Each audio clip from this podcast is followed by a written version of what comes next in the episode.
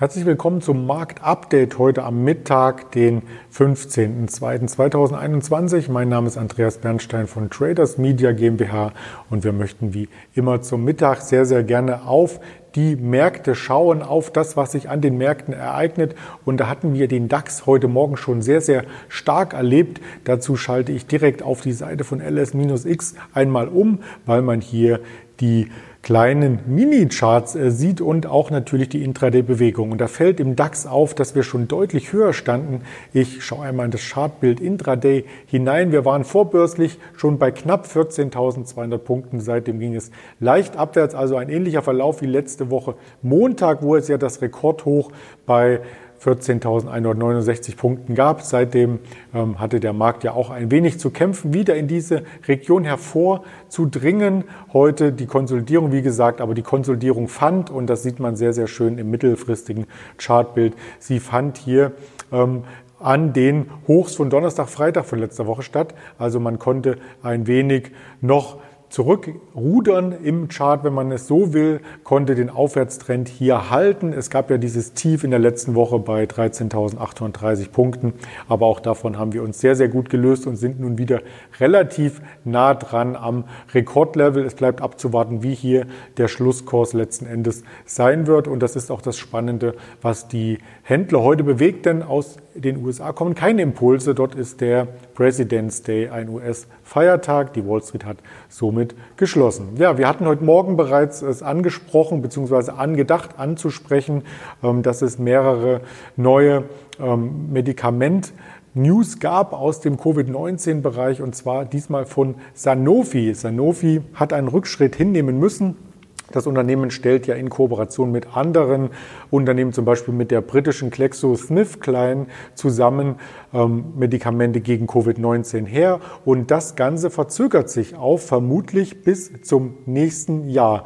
Also da ist noch ein bisschen Nacharbeit, sind noch ein bisschen Hausaufgaben zu machen. Man muss vor dem Hintergrund natürlich wissen, dass die EU hier insgesamt mit sechs Impfstoffherstellern Verträge abgeschlossen hat, insgesamt über ein 1305 Milliarden Impfdosen. Also da kommt richtig was zusammen, was da bestellt wurde. Und nun wird noch gar nicht alles ausgeliefert. Also aktuell ähm, wird geliefert von BioNTech Pfizer seit dem Dezember letzten Jahres, von Moderna seit dem 6. Januar, von AstraZeneca seit dem 29.01. und das sogar in zwei verschiedenen Dosen. Und Sanofi Aventis muss ein wenig warten, bis sie auch ins Spiel kommen und zwar bis nächstes Jahr. Wie hat sich da der Aktienkurs entwickelt? Ja, der hatte sowieso nicht großen Schwung gezeigt in diesem Jahr. Also im Gegensatz zu mehreren Biotech-Unternehmen ist der Aktienkurs eher rückläufig gewesen. Er ist noch nicht bei den Tiefs, bei dem Corona-Tief aus dem März, April angelangt, aber auch von den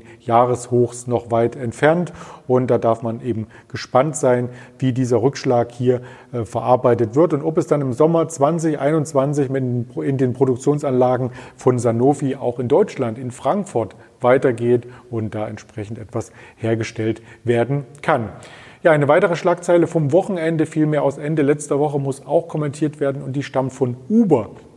Der Fahrdienstleister kann ja, wie man sich denken kann, hier entsprechend weniger Fahrgäste transportieren, wenn das öffentliche Leben ein Stück weit in den Hintergrund gerät. Und die Zahlen aus dem vierten Quartal, die untermauern dies, da gab es nämlich einen Nettoverlust von 986 Millionen Dollar. Also der Umsatz ging ordentlich nach unten und zwar fiel er im Vergleich zum Vorjahreszeitraum um 16 Prozent auf 3,2 Milliarden Dollar, hielt sich dennoch ganz ansehnlich und das hatte einen Grund auch der Grund, warum die Aktie hier nicht weiter belastet wurde. Der Grund ist, dass das Essensgeschäft vom konzerneigenen Lieferdienst Uber Eats sehr, sehr gut läuft. Und wir erinnern uns ja an den DAX-Aufsteiger aus dem letzten Jahr, Delivery Hero, oder auch an die Performance von HelloFresh aus dem MDAX. Die Lieferdienste sind sehr stark nachgefragt und das hilft insgesamt der Uber-Bilanz etwas Schlimmeres zu verhindern. Der Kurs von Uber, wie gesagt, auch relativ stabil, hat auf die Zahlen gar nicht so negativ reagiert. Und da bleibt im Grunde genommen nur ähm, zu hoffen, dass für Uber dann auch der originäre Sektor, also das Fahrdienstgeschäft hier wieder Fahrt aufnehmen kann. Zum Fahren und zum Fahrtaufnehmen braucht es natürlich auch Strom, Batterien, Autobatterien womöglich. Und das ist die spannende Überleitung zu einer Übernahme im Batteriesektor. Da gab es auch Nachrichten und zwar von einem Unternehmen, was ich vorher gar nicht so im Fokus hatte, von der Akasol. Und die Akasol ist heute Morgen schon angesprungen auf 120 Euro. Das ist noch der Chart von heute Morgen, weil eben dort eine Übernahme anstehen könnte und zwar vom US-Autozulieferer Borg Warner.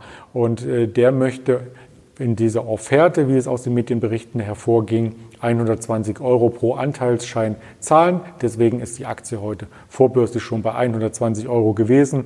Also soll erfüllt, kann man sagen, wenn die Offerte angenommen wird, dann kann es hier zu einer Übernahme kommen. Und die hat dann ein Volumen von 730 Millionen Euro. Also durchaus eine spannende Kenngröße und eine spannende ähm, Hausnummer, die man hier ähm, quasi im Raum stehen hat, die noch nicht abgesegnet wurde, aber wir werden Sie darüber natürlich auch hier auf dem Laufenden halten. Auf dem Laufenden halten möchten wir Sie auch mit Webinaren und das bringt mich quasi als Überleitung zu unserem Webinar-Tipp des Monats und zwar am 19. Februar wird Frank Helmes hier mit mir gemeinsam über Aktien diskutieren, vielmehr seine Aktien hier in dieser Informationsveranstaltung vorstellen. Diese Aktien sind derzeit kaufenswert, das ist das Motto und da bringt er einige sehr, sehr spannende Dinge aus seiner Datenbank zum Vorschein. Am Freitag, den 19. Februar 2021 ist es soweit. Ich freue mich schon sehr. Der Frank Helm ist auch 19 Uhr. Schalten Sie gerne den Kanal ein, der hier unter dem entsprechenden Videos noch verlinkt wird für die Anmeldung, um live dabei zu sein. Und später wird es das Ganze ähm, vielleicht auch als Aufzeichnung geben. Wer weiß, wer weiß. Also lieber live dabei sein und nicht auf die Aufzeichnung warten. Wir sehen uns dann nicht erst Freitag wieder, sondern wir sehen uns schon vorher auf den verschiedensten Kanälen der Alice Exchange wieder bei YouTube, Twitter, Facebook, Instagram und als Hörvariante bei Spotify, Deezer und Apple Podcast und natürlich auch morgen früh vorbörslich dann mit dem Daniel Saurenz. Bleiben Sie bis dahin gesund. Ihr Andreas Bernstein von Traders Media GmbH zusammen mit der Alice Exchange.